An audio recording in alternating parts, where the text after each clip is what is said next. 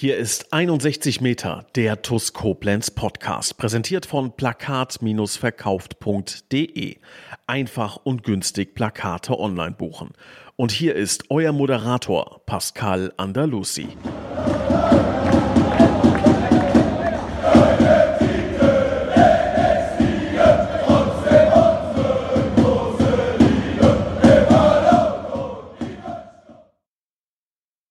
Hallo und ein herzliches Willkommen zu einer neuen Ausgabe 61 Meter der TUS Koblenz Podcast. Ja, liebe Schengel, was soll ich sagen? Die letzten drei Folgen, die ich äh, moderieren durfte, waren für mich wirklich ein, ein mega Erlebnis. Ähm, aber noch viel wichtiger, ihr, die Zuhörer, habt mir sehr, sehr viel positives Feedback gegeben. Ähm, dafür erstmal ganz, ganz vielen Dank. Ja, und da Rafa weiterhin zeitlich sehr stark eingeschränkt sein wird, äh, haben wir uns dazu entschieden, dass ich ein Teil dieses Podcast-Teams werde und ja, und euch als äh, Moderator erhalten bleibe. Ich freue mich natürlich auf wirklich ganz, ganz viele gemeinsame spannende Podcasts. Ja, und unter anderem auch mit meinem heutigen Gast, auf den ich mich sehr, sehr freue, unser Co-Trainer Daniel Wilde. Grüß dich, Daniel. Guten Morgen, Pascal. Ja, Daniel, ich gebe zu, ich habe immer noch ähm, ein relativ breites Grinsen im Gesicht. Ich denke, du weißt, worauf ich anspielen möchte. Vergangenen Sonntag, unser so, so wichtiger Heimsieg gegen den äh, KSV Hessen-Kassel. Erzähl, wie ist die Stimmung im Trainerstab und vor allen Dingen auch in der Mannschaft? War natürlich eine Erleichterung für alle, muss man ganz klar so sagen. Jetzt nach der langen Zeit äh, endlich mal wieder einen Dreier zu holen. Ähm, ist jetzt nicht so, dass wir euphorisch sind irgendwie aber ich glaube, Erleichterung trifft es wirklich ganz gut. Es war wichtig für die Köpfe und ähm, ich glaube, die letzten drei, vier Spiele oder ab Freiberg eigentlich sieht man, dass wir, dass wir stabiler geworden sind und ähm, dass es in eine ordentliche Richtung geht, glaube ich. Ja. Mhm. Äh, das kann man so als Außenstehender, glaube ich, auch sehr, sehr gut beobachten. Äh, ich würde aber sagen, bevor wir dann später mal vielleicht noch zu dem Spiel kommen, ähm, du bist natürlich heute die Hauptperson, um die es geht. Ähm, wir sprechen auch gleich kurz auch über den Weg, den du eingeschlagen hast als Trainer, auch bis hin jetzt zur, zur TUS Koblenz. Äh, ich würde aber allerdings im Hier und Jetzt erstmal anfangen. Das ist eigentlich eher so eine Frage für, für, für den Schluss. Wenn du den Trainer Daniel Wilde im Jahr 2023 beschreiben müsstest, wie würde diese Beschreibung aussehen? Wie, wie sieht so deine Idee vom Fußball aus? Boah, da startest du gleich mal mit einer schweren Frage. ähm, die Idee von Fußball, das ist, das ist komplex. Ähm, ich glaube, wir Trainer, wir haben alle die tollsten Spielideen irgendwie auf, auf dem Papier oder in der Theorie. Aber ähm, am Ende des Tages, und das muss man dann auch mit der Zeit lernen als Trainer, ähm, geht es, glaube ich, weniger um eine Spielidee. Es geht darum am Ende des Tages, dass man, dass man seine Mannschaft kennt, die Stärken und Schwächen seiner Mannschaft kennt und als Trainer dafür sorgt, dass die Jungs in ihre Stärken kommen. Und ähm, insofern, ja, diese Frage wird mir so ein bisschen überbewertet. Also gibt ja auch prominente Beispiele, wenn ich jetzt zum Beispiel Jürgen Klopp nehme, der hat am Anfang in Mainz hat er einen anderen Fußball gespielt als äh, mit Liverpool, als er die Premier League gewonnen hat. Also es ist auch immer ein bisschen mhm. abhängig von den Umständen, von den Spielern, die du hast. Und insofern ähm, kann ich diese Frage gar nicht so klar beantworten nach einer Idee.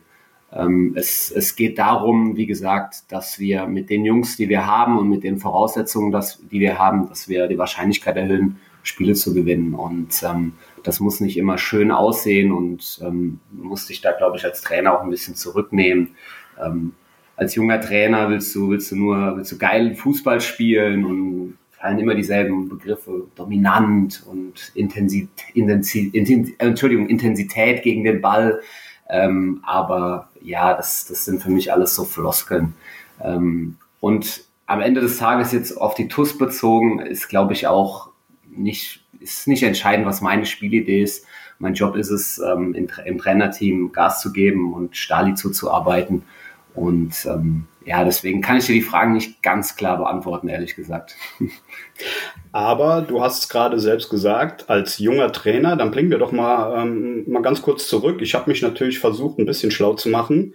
Ja. Ähm, du bist 2011 mit Ende 22 in den Nachwuchsbereich des ersten FC Kaiserslautern eingestiegen. Ähm, dort warst du bis 2017, bis dann für ein Jahr, also bis 2018 in den Nachwuchsbereich von Mainz 05 gewechselt. Ehe du dann ähm, in den Herrenbereich gewechselt bist, nämlich zum ja schon recht erfolgreichen Oberligisten TSG Feddersheim. Ähm, auch hier bist du erst als Co-Trainer gestartet und warst dann, ich glaube, so um die drei Jahre äh, auch Cheftrainer. Mhm. Äh, man muss dazu sagen, so als kleiner Marker, Feddersheim ist, also wenn ich das richtig gelesen habe, in der zwölften Saison Oberliga am Stück. Ähm, mhm. Das heißt, du warst da auch ein großer Teil äh, von. Ich möchte aber gar nicht so auf die einzelnen Trainerstationen eingehen. Ähm, die sollen heute gar nicht so das Thema sein. Interessanter finde ich eher den Umstand, dass du 2011, also mit 22, wenn ich das richtig gelesen habe, die Trainerlaufbahn eingeschlagen hast. Ähm, wie kam es dazu, so jung Trainer zu werden? Es war sogar noch zwei, äh, zwei Jahre früher. Äh, da war ich bei einem kleinen Dorfverein oder bei einem kleinen Stadtteilverein hier in, in Kaiserslautern. Das ist recht einfach. Ähm, mir, ich habe mit 20 habe ich meinen, meinen dritten Kreuzbandriss gehabt. Also ich war selbst kein besonders begnadeter Kicker, äh, nicht höherklassig gespielt, aber ähm, mein Körper war ganz offensichtlich für den Sport eigentlich nicht gemacht. also ich habe mir innerhalb von, ich glaube, dreieinhalb Jahren dreimal das Kreuzband gerissen und dann kam irgendwann die Erkenntnis, ja, vielleicht sollte ich das jetzt lieber lassen. Ähm, meine Eltern fanden das auch nicht mehr so cool, mich immer aus dem Krankenhaus abzuholen. und ähm, ja, man lacht drüber, ne? Aber es ist eigentlich ist eigentlich äh, schade, so jung dann äh, einen Traum vielleicht auch irgendwie zu begraben. äh, nee, ich war ein Amateurfußballer, also da waren keine großen Fußballträume dahinter. Okay. Nur gerade der dritte Kreuzbandriss, äh, das ist eine recht lustige Anekdote. Ähm, das ist mir passiert, habe ich mit Freunden gekickt am Geburtstag meiner Mutter. Meine Mutter hat am Ach, du Gott hat an Silvester Geburtstag und dann habe ich sie, da waren wir morgens kicken und dann habe ich sie mittags angerufen, Happy Birthday. Ich glaube, ich habe mir übrigens wieder das Kreuzband gerissen. Also das Gespräch war sehr, sehr kurz. Ich hoffe, ich habe ihr auch das, den Tag versaut, den Geburtstag.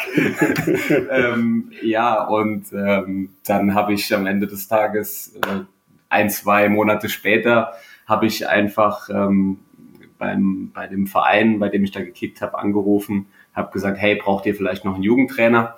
Weil selber kicken ist nicht mehr so bei mir.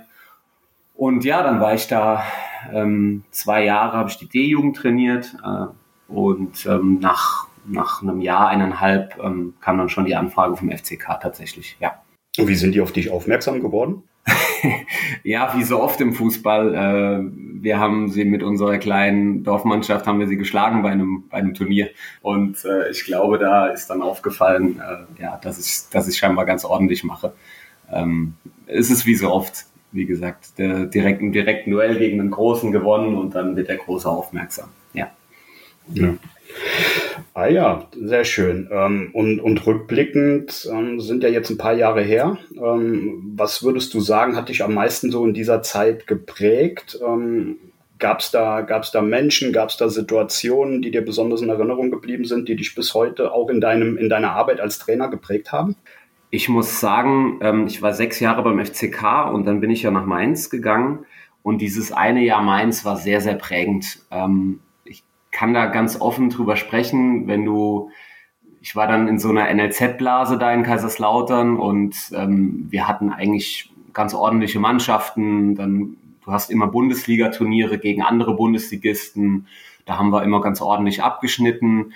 Und ähm, ich kann das, wie gesagt, im Nachhinein sagen, du denkst dann schon als junger Trainer, ähm, ja, du bist richtig geil.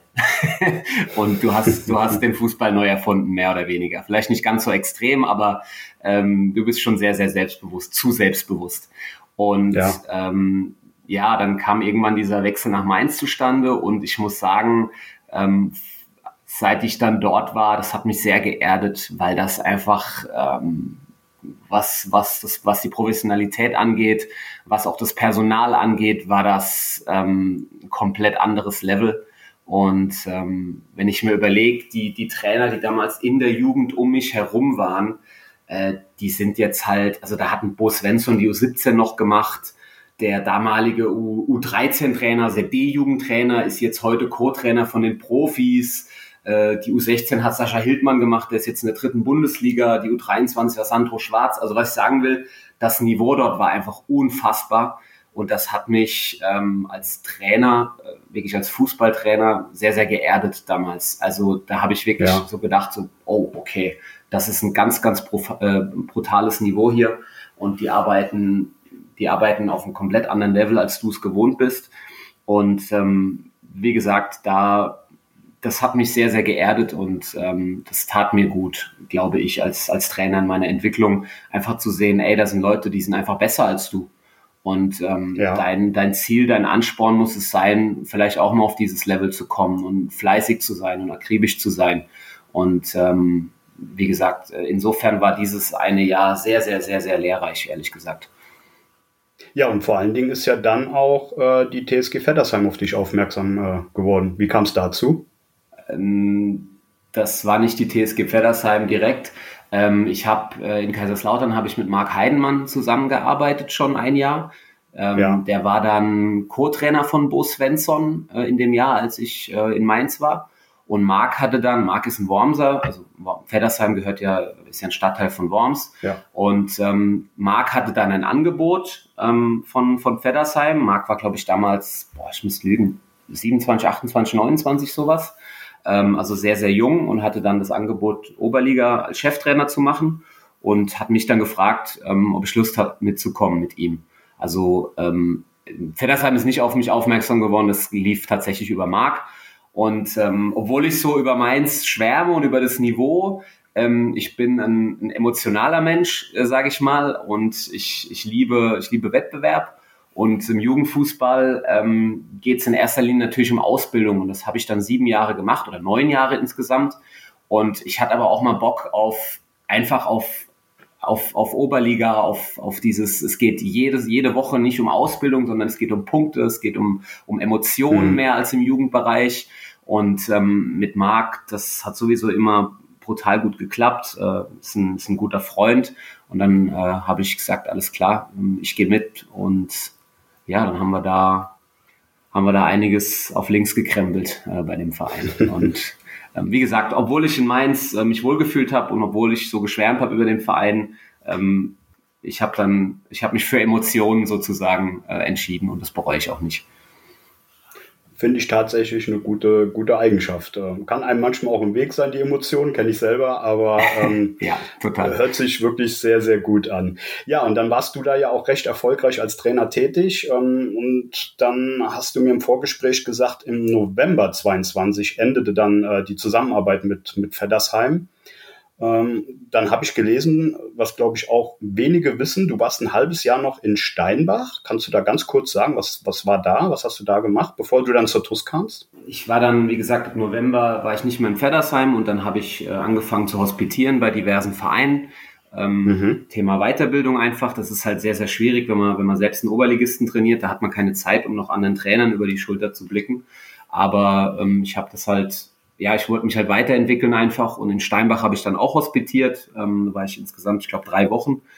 Ähm, war, war total cool, war halt ein komplett anderes Level als, äh, als jetzt Feddersheim. Steinbach ist ein, ist ein sehr, sehr, sehr professionell geführter und natürlich auch finanzkräftigerer äh, ja, Regionalligist. Ja. Ähm, das ist alles auf Profiniveau, die haben eine tolle Infrastruktur und die haben mir in den drei Wochen tolle Einblicke gegeben, bin da sehr, sehr dankbar für. Und ähm, ja, dann im Scouting waren sie nicht, nicht allzu gut aufgestellt, sage ich jetzt mal. Ähm, mhm. Und dann haben sie gemerkt irgendwann so, oh, der Daniel Wilde, der kennt sich im Südwesten ganz gut aus, er kennt viele Spieler, der kennt viele Leute und äh, haben mich immer mal wieder so befragt zu, zu bestimmten Spielern oder auch Spielern, die ihnen angeboten wurde, wurden. Und ähm, dann habe ich da eben immer mein ehrliches Feedback gegeben. Und irgendwann ähm, haben sie dann gefragt, ja, hast du Lust, ähm, das vielleicht auch ein bisschen, wie soll ich sagen, ein bisschen fester bei uns zu machen. Und dann habe ich gesagt, ähm, kann ich gerne machen, aber ich bin Trainer und wenn was Interessantes kommt und dann bin ich vielleicht morgen schon weg. Und das hat der Verein hat gesagt, da, damit können wir leben, das ist cool für uns. Mhm. Und dann ging das so lange, bis eben der Anruf aus Koblenz kam. ich wollte gerade sagen, haben wir jetzt einen perfekten Übergang. Ähm, dann genau. erzähl direkt weiter. Wie, wie kam es zum, zum Kontakt dann äh, zur TUS? Und vor allen Dingen, was hat dich letztendlich, äh, ich nenne es mal, am Projektus Koblenz äh, überzeugt? Wie kam es zum Kontakt? Also ich hatte tatsächlich, äh, wir haben ja in der Hinrunde noch gegeneinander gespielt, Koblenz, äh, Feddersheim, Koblenz. In Feddersheim haben wir 0, also Feddersheim 0-2 verloren.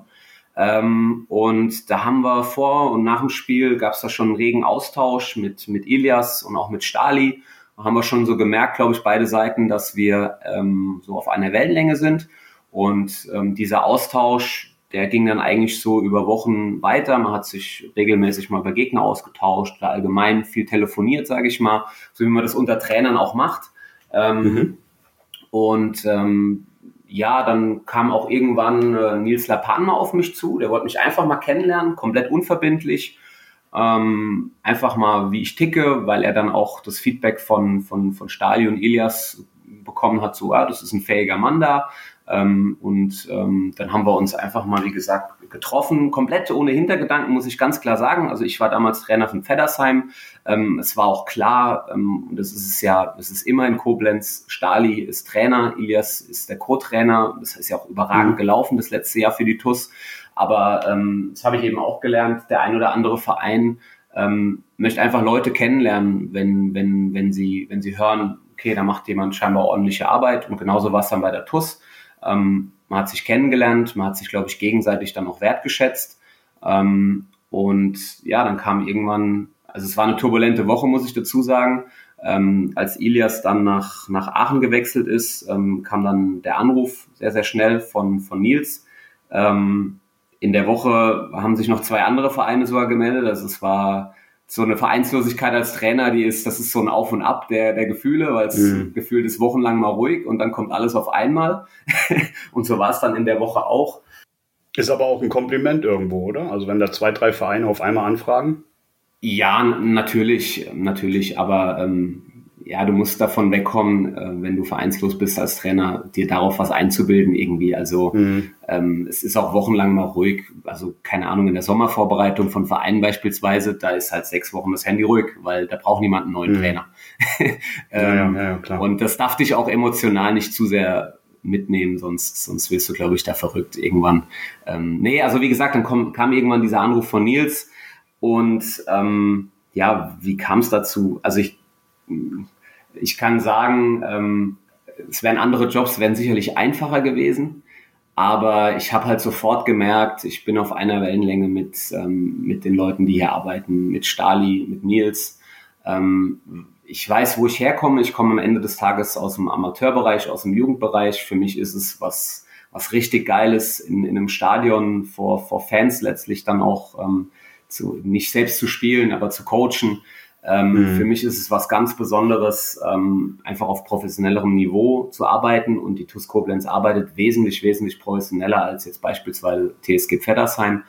Ähm, für mich ist auch dieses Abenteuer Regionalliga was, was ganz, ganz Tolles, weil, wie gesagt, ich komme halt aus dem absoluten Amateurbereich und mhm. ähm, ich, ich liebe Wettkampf, ich liebe Emotionen und ähm, wie soll ich denn sagen, ich werde oft jetzt auch gefragt, jetzt so von Freunden, jetzt wo ein paar Wochen schon ins Land gegangen sind, so bereust du es irgendwie, weil ihr steht ja weit hinten und so und ich kann das wirklich und ehrlich und zu 100 Prozent sagen, ich bereue es keine Minute, weil ähm, das gibt mir hier sehr, sehr viel. Ähm, wenn ich jetzt überlege, keine Ahnung, wir holen vor 6000 oder fast 6000 Zuschauern diesen Punkt in Offenbach, eine halbe Stunde in Unterzahl das ist ein Erlebnis, das nimmt mir niemand mehr und ähm, da habe ich richtig Bock drauf auf solche Erlebnisse und keine Ahnung, das gibt mir mehr als irgendwo anders vielleicht mehr Geld zu verdienen und äh, davon zwei Wochen in Urlaub zu fahren, ähm, weil ich werde mich in zehn Jahren noch an den Abend erinnern, an diesen Freitagabend und ähm,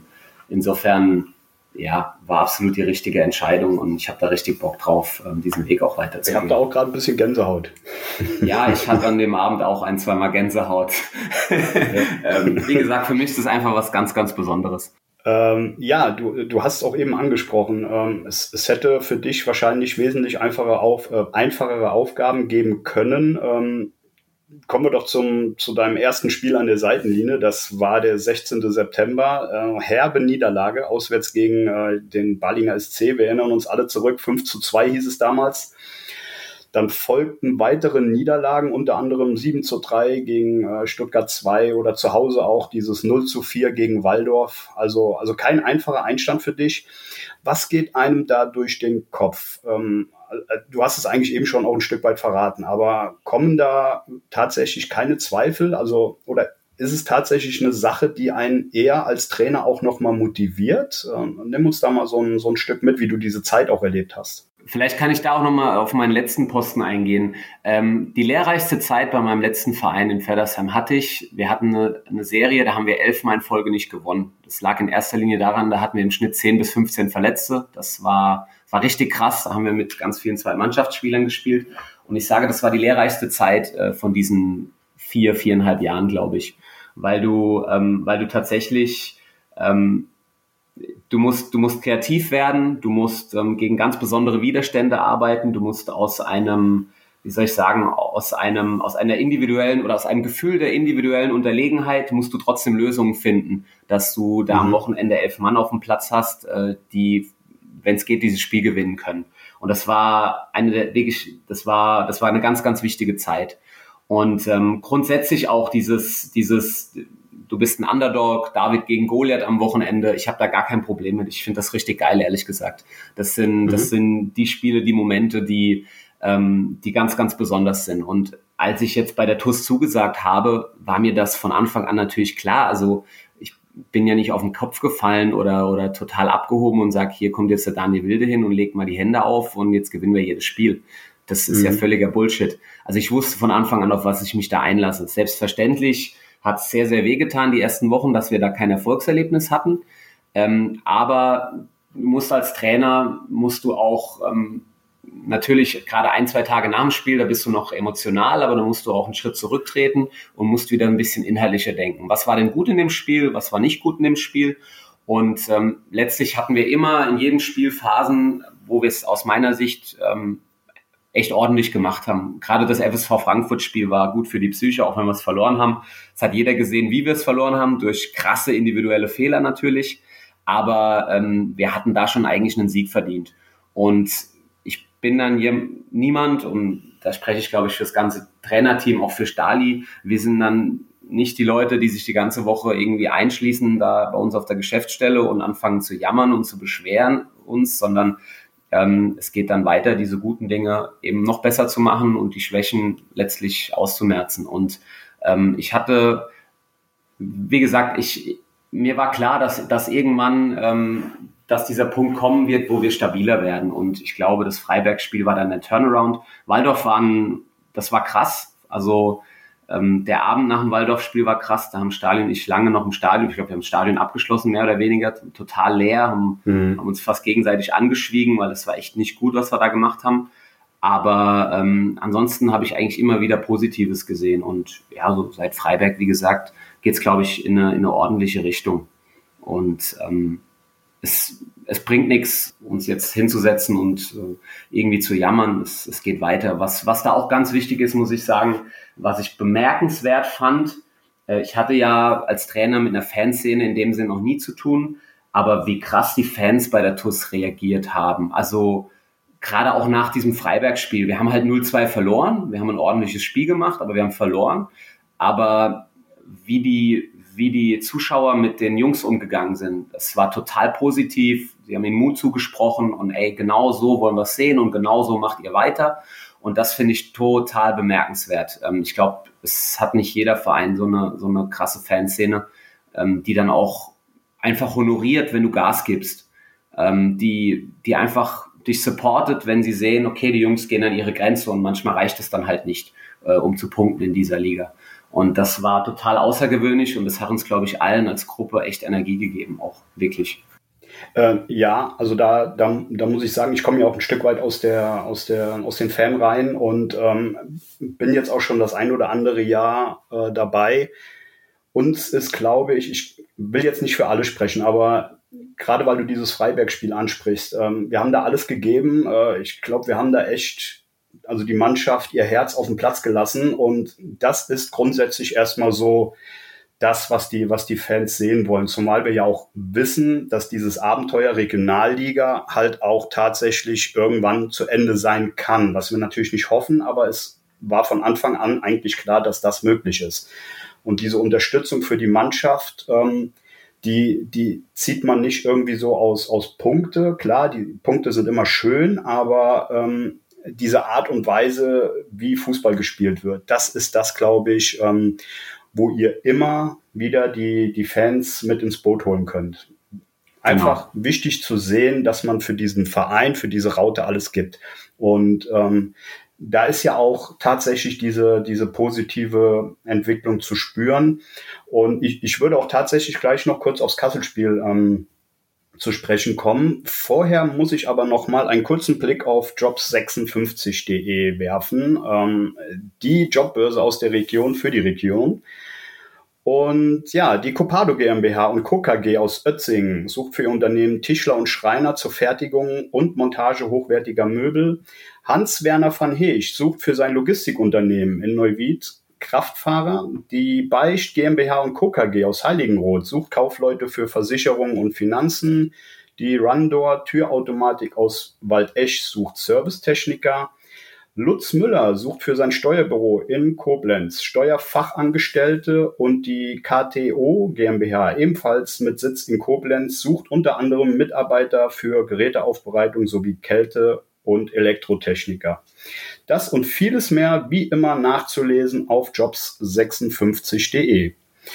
Ja, Daniel, dann ähm, lass uns doch mal kurz auf das Heimspiel ähm, gegen, gegen Kassel zurückblicken am vergangenen äh, Sonntag. 1 zu 0 Heimsieg durch ein sehr, sehr frühes Tor, nämlich in der ersten Minute schon durch äh, Armin Chenay.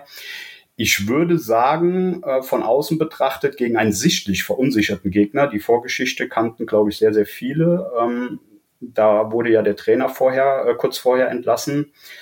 Ähm, dem in der Folge eigentlich, also dem Gegner ist in der Folge eigentlich nicht so viel eingefallen, hatte ich das Gefühl. Wenn ich persönlich, also wirklich ich persönlich was zu bemängeln hätte als Nichtfachmann, dann, ähm, dass wir das Spiel eigentlich hätten noch ja, vorzeitig entscheiden müssen. Ähm, Chancen hatten wir ja genügend.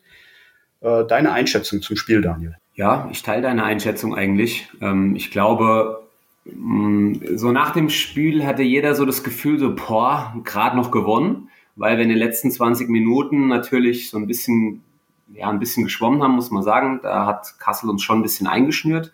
Aber man neigt dann dazu, nach dem Spiel diese, diese letzten Minuten, diesen letzten Eindrücke des Spiels überzubewerten. Wenn ich mir das Spiel nochmal ansehe, dann sage ich auch, wir hatten in der ersten Halbzeit die besseren Torchancen.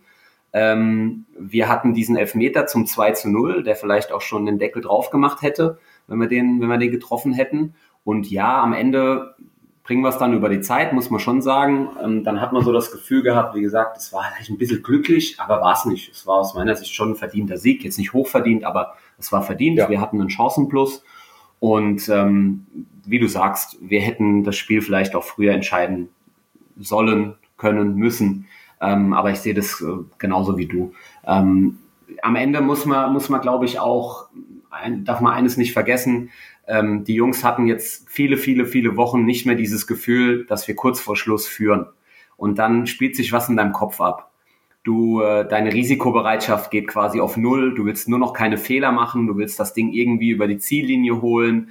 Und ähm, du wirst dann automatisch auch ein bisschen passiver, weil du plötzlich wirklich mal was zu verlieren hast eine Führung zu verlieren hast.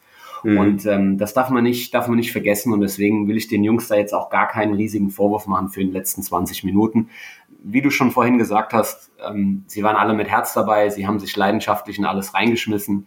Vielleicht hatten wir auch an einer Stelle ein bisschen Spielglück, als, äh, als Kassel vielleicht diesen Elfmeter bekommen kann, ähm, wo André Mand runtergeht, den Ball und den Gegenspieler, glaube ich, trifft. Ähm, da ist mir kurz das Herz stehen geblieben, ja. Ja, uns allen. Allerdings, äh, wenn sich da jetzt jemand über einen Schiedsrichter oder über Spielglück beschwert, ähm, Kassel muss auch in der 45. Minute eine gelb-rote Karte kriegen. Also äh, als der, als dieser, ich weiß gar nicht, wie der hieß, Way oder Way oder so, der dieser lange Innenverteidiger, als der Dulon äh, ganz klar zieht und hatte schon gelb, das ist halt eine gelb-rote Karte und dann ähm, ja, läuft dieses Spiel ja auch nochmal mehr in unsere Richtung. Also alles in allem, wie gesagt, Riesenkompliment an die Mannschaft, ähm, mit ganz viel Herz verteidigt. Und das war kein Glückssieg oder so, da, da wehre ich mich absolut dagegen. Es war knapp, aber es war, glaube ich, nicht unverdient. Also da würde ich mich tatsächlich auch gegen wehren. Ähm, es, ich fand, es war eine, eine, eine geschlossene Mannschaftsleistung, eine, ja. eine sehr erwachsene Leistung. Wir haben, glaube ich, irgendwann so mal eine kurze Druckphase von Kassel gehabt. Ähm, die, die haben wir gut überstanden. Was mir aufgefallen ist, mal wieder, ähm, wenn der Ball dann mal hinter die Kette kam, also hinter die Abwehrkette, dann war wieder Michael Zadach da. Ähm, und meistens sind diese Bälle auch eigentlich nur durch Standards hinter die Kette gekommen. Also alles andere haben wir echt gut wegverteidigt. Ähm, von daher fand ich es echt eine tolle Leistung, auch mit, mit Blick auf die, auf die Verletzten, auf die Angeschlagenen, die ja auch immer und immer wieder auf dem Platz stehen. Ähm, ich muss sagen, mir persönlich hat dieses Spiel sehr, sehr gut gefallen. Hm, was würdest du sagen, warum fällt es so grundsätzlich Mannschaften, äh, ich will jetzt gar nicht mal so nur über die TUS reden, sondern grundsätzlich äh, Mannschaften oftmals schwer, wenn man in Überzahl ist, ähm, das Spiel dann früher zu entscheiden? Ist das, ist das eine Kopfsache? Was würdest du sagen, äh, spielt da eine Rolle? Also kann man da überhaupt was zu sagen? also das ist halt so eine Sache, die fällt mir als Fußballfan halt sehr, sehr oft auf. Ich glaube, es ist also es ist erstmal hochkomplex, aber ich glaube, dass in erster Linie etwas mit dem Spielstand zu tun hat. Fakt ist doch, äh, Hessen-Kassel hat gegen uns, weiß nicht, nach einer Stunde mit 1-0 zurückgelegen und äh, war einer weniger. So. Ja. Erwartet jetzt irgendjemand noch was von Kassel? Eigentlich nicht. So, was macht das mit den Jungs? Ähm, die können doch eigentlich nur noch gewinnen die sind mutiger, die dribbeln plötzlich an, was sie bei 0-0 nicht so gemacht haben. Die gehen in Dribblings, die sie vielleicht ähm, bei 0-0 auch nicht äh, genommen hätten. Also das ist so, ich nenne es immer so der Mut der Verzweiflung, der gibt dir, der gibt dir einfach nochmal neue Energie manchmal. Das kann auch nach hinten losgehen natürlich, weil du mehr Risiko mhm. gehst, weil du dann auch für Konter anfällig bist. Aber ich glaube, das ist einfach, dass der Spielstand da ähm, sehr, sehr entscheidend ist. Wir wiederum, natürlich waren wir in Überzahl, aber ich habe es ja gerade eben schon gesagt, ey, wir hatten das erste Mal seit Wochen, hatten wir was zu verlieren. Also wir hatten den Dreier schon so halb in der Hand ja. und dann das, was bei Kassel passiert, sie werden mutiger, sie gehen mehr ins Risiko, weil sie haben nichts zu verlieren. Das Gegenteil passiert dann bei uns. Wir werden ein bisschen mutloser. Ähm, wir, wir möchten einfach, wir spielen nicht mehr, um nach vorne zu kommen, sondern wir spielen eigentlich nur noch, um keine Fehler mehr zu machen, weil wir wollen ja kein Gegentor kassieren. Und dann mhm. kippt plötzlich so ein Momentum in so einem Spiel. Ähm, und ich glaube, dass es dann fast egal ist, ob das 10 gegen 11 ist oder 11 gegen 10. Ähm, das ist, das ist was, was in erster Linie psychologisch ist, ehrlich gesagt. Da geht's nicht so arg um, um, um Taktik oder, okay, wie spielen wir jetzt die Überzahl aus? Das ist eine mentale Geschichte. Der Underdog, wie gesagt, hat Aufwind und die Mannschaft, die, die führt in dem Moment und was zu verlieren hat, die wird vorsichtiger. Und so kommt dann, glaube ich, so etwas zustande und allgemein im Fußball. Ähm, ich glaube, das ist der entscheidende Punkt daran. deswegen sieht man auch ganz oft, äh, dass dann plötzlich eine Mannschaft, ich weiß es nicht, 90 Minuten steht es 2-0 für den Gegner und dann machen sie, machen, dann schmeißen sie alles nach vorne plötzlich, vogelwild, und dann machen sie noch zwei Tore. Ja, weil mhm. sie nichts zu verlieren haben auf einmal. Gehen sie brutal ins Risiko. Und deswegen passiert das, glaube ich, im, im Fußball des Öfteren. Das ist, also das ist meine Interpretation. Ich weiß nicht, ob das so richtig ist, aber ähm, aus meiner Sicht macht es so Sinn, das so zu erklären. Ja, aber es ist mal interessant, das auch mal aus Sicht eines Trainers so zu sehen. Und das sollte auch tatsächlich wirklich völlig losgelöst von der TUS sein. Ähm, Daniel, kommen wir kurz noch zu unserem nächsten Gegner. Kommenden Samstag, die Reserve vom FSV Mainz 05 mit 20 Punkten belegen die Tabellenplatz 13, also den garantierten Nicht-Abstiegsplatz haben zuletzt Offenbach auf dem Biberer Berg mit 1 zu 3 geschlagen. Ähm, was denkst du, was erwartet uns da für einen Gegner? Gibt es da vielleicht sogar Spieler, die du noch kennst? Ähm, Im Kader sind, sind zwei, drei Jungs, die ich tatsächlich mal trainiert habe, ja. Ähm, was erwartet uns? Ähm, es erwartet uns eine Mannschaft, die individuell sehr, sehr stark ist. Ähm, wie bei allen U-Mannschaften oder, oder, oder zweiten Mannschaften, eine Mannschaft, die die brutal fit ist natürlich auch. Das ist einfach, ähm, das hat auch Einfluss. Die Jungs machen nichts als Fußball spielen den ganzen Tag, haben jeden Tag Training, haben auch sehr, sehr professionell Training mit Individualtrainern, Athletiktrainern und was weiß ich was. Ähm, das, ist ein, das ist sicherlich auch ein Faktor. Und ähm, ja, haben jetzt auch mehr oder weniger so einen Trainerwechsel hinter sich. Äh, der, der Jan Sievert ist ja jetzt bei den Profis gerade und ist jetzt ein Interimstrainer, Michael Schönweiz. Ähm, haben jetzt in Offenbach gewonnen. Ich glaube, muss ich niemand erklären, dass das Selbstvertrauen gibt den Jungs. Ähm, aber ja, es ist jetzt ein Spiel wie, wie jedes andere auch, muss ich sagen. Also ähm, für uns geht es darum, wieder, wieder stabil zu sein, wie in den letzten Wochen auch, und das abzurufen, ähm, was, was Intensität, was Laufbereitschaft angeht, was wir auch die letzten Wochen ähm, abgerufen haben. Und klar, es muss da nicht drum rumreden, es wird wieder ein sehr schweres Spiel. Es ist eine gute Mannschaft, definitiv. Also du sprichst es auch an, ähm, der, der Fitnesszustand, ähm, ja, bei Michael Zadach hat, äh, hat mal kurz so den Atem angehalten und, und Erion musste ja auch verletzt runter, mit dem habe ich kurz nach dem Spiel noch gesprochen. Ähm, wie sieht's bei den Zweien aus? Sind die, sind die Spiel, spielbereit oder muss man da noch abwarten? Bei Micha sieht gut aus auf jeden Fall, der ist bereit. Ähm, Erion mhm. möchte ich jetzt möchte ich jetzt gar nicht. Ich habe mit Erion jetzt selbst nicht geredet. Ähm, möchte ich jetzt gar nicht so viel zu sagen, bevor ich was Falsches sage. Ähm, also es besteht Hoffnung fürs Wochenende, okay. sage ich mal so. Wäre natürlich super wichtig, der Junge. Ähm, das ist äh, was was Laufbereitschaft angeht, äh, was Kampf angeht, ist das ganz wichtiger Spieler für uns. Definitiv, definitiv. Und äh, ich habe es, glaube ich, letztes Mal schon Stali im Podcast gesagt. Ähm, ich persönlich bin froh, wenn wir dann endlich mal in irgendeiner Form eine Winterpause haben, dass da mal die Wunden geleckt ja, werden das stimmt Wohl. Und die Jungs mal zur Ruhe kommen. Also ist ja nicht nur Arion, da gibt's ja noch, noch andere Beispiele, äh, Dulon und, und wie, wie, sie alle heißen, die da immer und immer wieder so und alles geben. Äh, ähm, die ähm, ansonsten äh, gibt es da Neuigkeiten aus dem Krankenlager. Äh, Danny von der Bracke war erkältet ähm, oder hatte sogar eine Bronchitis oder irgendwie sowas in die Richtung. Wie geht's dem? Ähm, ist wieder auf dem Platz mit dabei. Ähm, kann ich aber ehrlich gesagt auch noch nicht sagen, äh, ob das fürs, fürs Wochenende reicht. Müssen wir mal schauen, wie jetzt der Körper wieder auf die Belastung auch reagiert. Ähm, wenn du dann zwei Wochen flach gelegen hast, äh, musst du auch ein bisschen aufpassen. Ähm, ich sag mal, auch da gibt's Hoffnung, aber ich, ich weiß es nicht konkret. Wir müssen jetzt die nächsten Tage einfach mal, noch abwarten. Ja. Ansonsten gibt's, glaube ich, personell jetzt, äh, was, was Verletzungen angeht, gibt's jetzt keine Neuigkeiten. Leider die Sperre von äh, Armin Chenay. Wie geht ihr damit um? Habt ihr da schon äh, ein System, eine Aufstellung im Kopf? Tut uns sehr weh, müssen wir gar nicht drum rumreden. Mandy ist ein wichtiger Spieler für uns.